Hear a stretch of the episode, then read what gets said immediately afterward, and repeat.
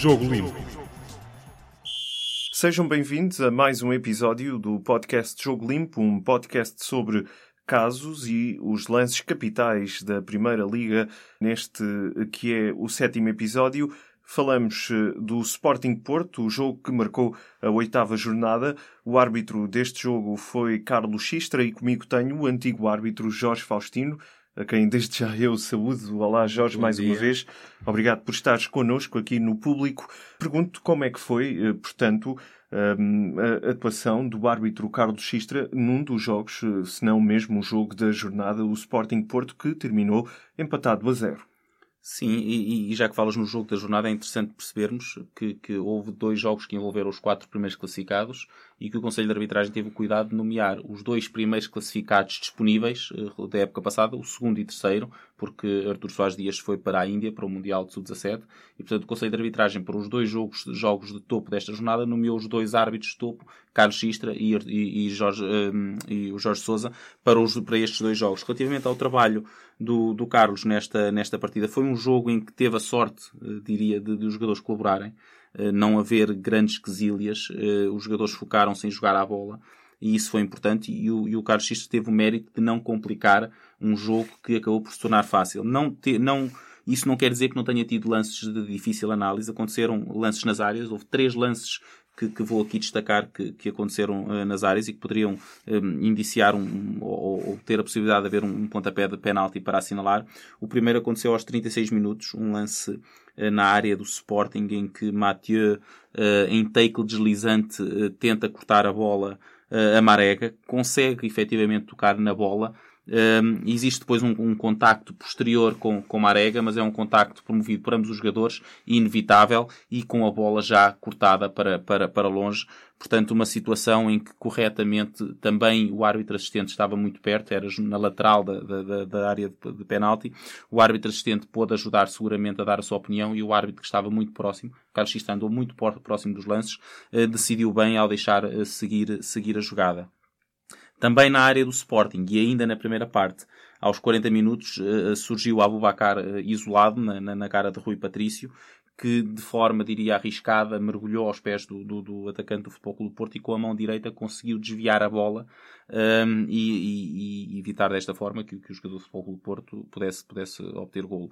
Uh, tocou apenas na bola. Existe também, neste caso, um contacto posterior, mas já é com o jogador do Futebol Clube do Porto sem possibilidade de jogar a bola e a deixar-se quase cair por, por, por, perceber que já não, já não haveria nada a fazer, a ganhar desse, desse lance. E, portanto, Carlos Xistra, mais uma vez perto do lance, conseguiu analisar bem, bem esta situação, esta que teria algum grau de dificuldade maior comparado com o lance que referi anteriormente, mas bem Carlos Xistra a avaliar, a avaliar este, esta, esta situação de, de Rui Patrício com Abubacar.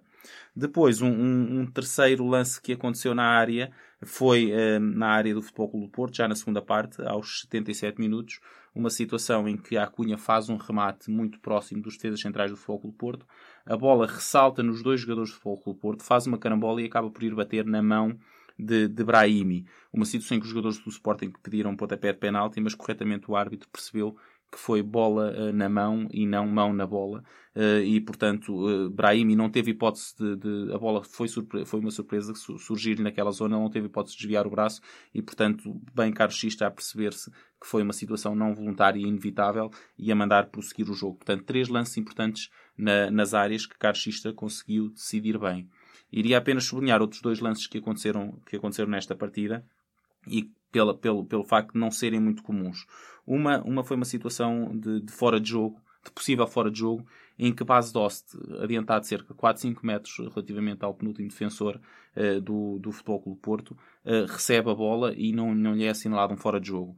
Isto porquê? Porque foi efetivamente um jogador do Futebol Clube Porto que, ao tentar fazer um corte, colocou a bola no, no, no ponta de lança do Sporting. Portanto, é um lance que não é, não é comum, é difícil para os árbitros assistentes porque é preciso estarem focados não só na posição do jogador atacante, mas em quem é que toca a bola e, portanto, uma excelente leitura por parte do árbitro assistente número 1 um desta, desta partida, Nelson Muniz, relativamente a esta, esta situação de base Dost. Uh, o, outro, o outro lance, também uh, não muito comum, foi uma advertência que, que, que Marega um, um amarelo que Marega viu, porque numa situação em que Rui Patrício agarra a bola com a equipa do Futebol Clube Porto completamente desposicionada, tinha, tinha sido na sequência de um canto.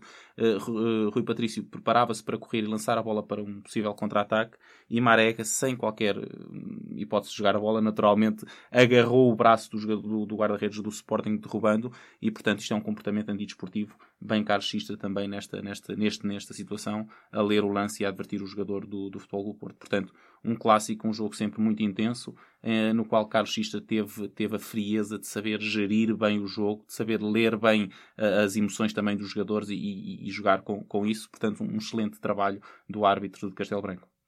Relativamente ao outro jogo da jornada, que também se realizou neste domingo, o Marítimo Benfica, o árbitro foi eh, Jorge Souza, como tu dizias eh, no início deste sétimo episódio eh, do podcast Jogo Limpo. Houve esse critério do Conselho de Arbitragem ao nomear os dois primeiros disponíveis, os dois Exatamente. primeiros árbitros disponíveis para estes jogos entre os primeiros quatro classificados do campeonato.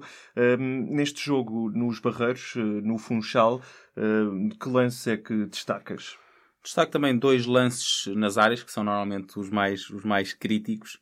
Uh, dois lances também nas áreas, uh, um, um que aconteceu aos 39 minutos nas áreas e sempre na área do Marítimo, coincidentemente. Aos 39 minutos uh, há um lance na área do Marítimo em que Servi tenta furar por entre vários jogadores do, do Marítimo, acaba por cair após um contacto com, com Jean Kleber. Existiu esse contacto mas foi um contacto que foi provocado pelo jogador do Benfica. Isto é, o jogador do Benfica, depois de passar a bola pelo, pelo, pelo defesa uh, maritimista, acaba por lançar o seu pé direito contra as pernas do, do seu adversário numa perspectiva de poder uh, sacar um penalti. E é uma situação que poderia até configurar uma, uma, uma simulação. Uh, Jorge Sousa não entendeu assim, compreende-se porque era uma situação em que não haveria muito espaço para o jogador passar e, e há aqui dúvida. Havendo dúvida, compreende-se se é simulação ou não, sendo que seguramente não é pontapé de penalti, havendo dúvida se há uma simulação ou se é um, um contacto natural, fez bem uh, uh, Jorge Sousa em não advertir o jogador. Mas efetivamente o contacto uh, que aconteceu da perna direita de, de Servi com as pernas de Jean Kleber foi provocado pelo jogador do Benfica e, portanto, uma decisão correta ao não assinalar aqui qualquer uh, penalti, pontapé de penalti favorável ao Benfica. Na segunda parte, de, na, na, outra área, mas na, na, mesma na área do Marítimo, há uma situação em que novamente o Benfica pede penalti, o Sálvio entra pelo lado direito da área e pica a bola para passar por, por, por Pablo. A bola acaba por, por bater, por raspar no braço direito do jogador do Marítimo.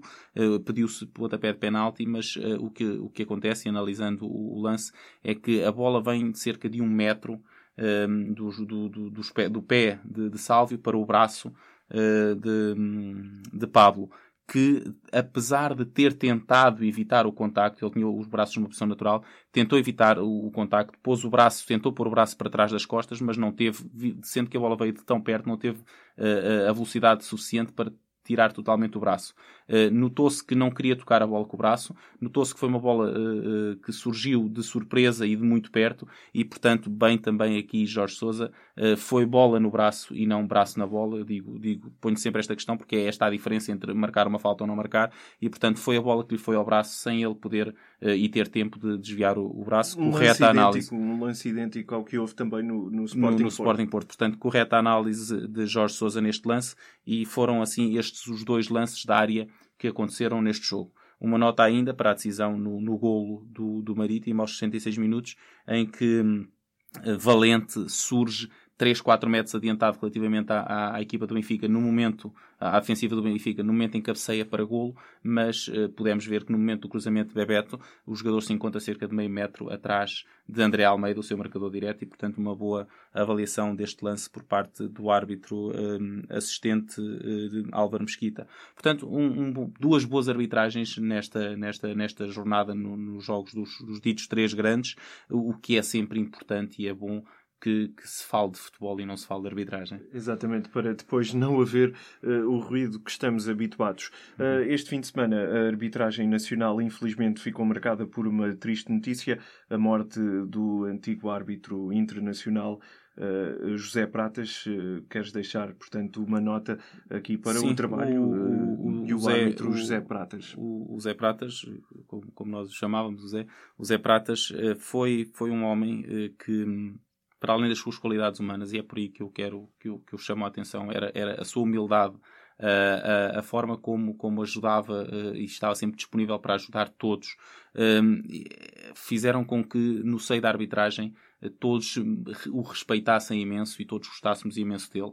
Fora isso, e olhando para a sua carreira, uh, uma, nota, uma nota importante para o que foi o papel do, do, do, do Zé Pratas na arbitragem portuguesa, porque foi um árbitro que viveu dois períodos, dois ciclos, os anos 80 que foram complicados, eh, diria, não muito positivos para o futebol e para a arbitragem portuguesa, mas foi um árbitro de uma geração, que dizia eu, complicada, que soube, uh, um, diria, transformar-se, adaptar-se ao que era um novo futebol, uma nova arbitragem, uma nova postura perante, perante o, que, o que deve ser o comportamento dos árbitros na arbitragem e, portanto, uh, é, é interessante perceber que da sua geração foi dos poucos que depois soube integrar-se num novo espírito, acabando até por ser formador da, da Federação Portuguesa de Futebol nestes, nestes, últimos, nestes últimos anos. Portanto, uma palavra também para a família e para todos os amigos de, de, de sentimentos, porque infelizmente foi, foi-se embora uma, uma boa pessoa. É desta forma que terminamos o sétimo episódio do podcast Jogo Limpo. Já sabem, todas as semanas, à segunda-feira, estamos em público.pt, também disponíveis no iTunes e no SoundCloud, nas plataformas para podcasts. Este foi o podcast Jogo Limpo, que conta habitualmente com a competência do antigo árbitro Jorge Faustino. Jogo Limpo.